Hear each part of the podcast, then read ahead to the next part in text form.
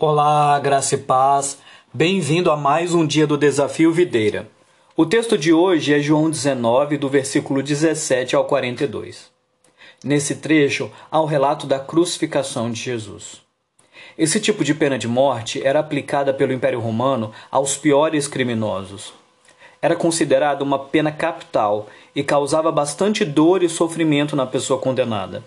Além disso, era usada para mostrar para as pessoas o que poderia acontecer com alguém que cometesse algum crime contra o império.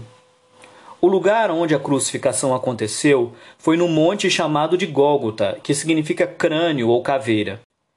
Esse local tem esse nome porque as rochas do monte tinham formatos que pareciam caveiras. Além disso, no local, os corpos eram deixados apodrecendo nas cruzes e geralmente haviam caveiras. Jesus foi crucificado entre dois ladrões. Quem era crucificado ao meio era considerado o mais perigoso. Pilatos escreveu um tipo de placa com a inscrição Jesus Nazareno, Rei dos Judeus, em grego, latim e hebraico. O grego era a língua do conhecimento, da filosofia e do comércio. O latim era a língua oficial do império e da sua política, e o hebraico a língua da religião judaica. Sem intenção, Pilatos acabou sinalizando o caráter universal da realeza de Cristo. Antes de morrer, Jesus declara que a sua missão está consumada e entrega o seu espírito. As pessoas crucificadas não tinham direito a sepultamento. Porém, José de Arimateia foi pessoalmente a Pilatos pedir o corpo de Jesus. Ele autorizou. Então ele o levou para ser sepultado.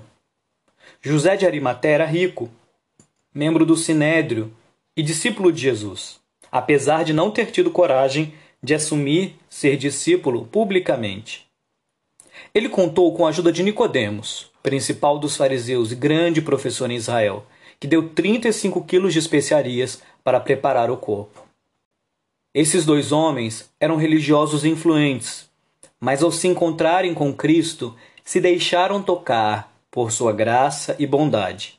E diante de tamanha maldade realizada contra Jesus, eles empenharam seus esforços para que seu sepultamento fosse digno. Aqui quem falou foi o pastor Marcelo Alves. Um grande abraço. Deus te abençoe.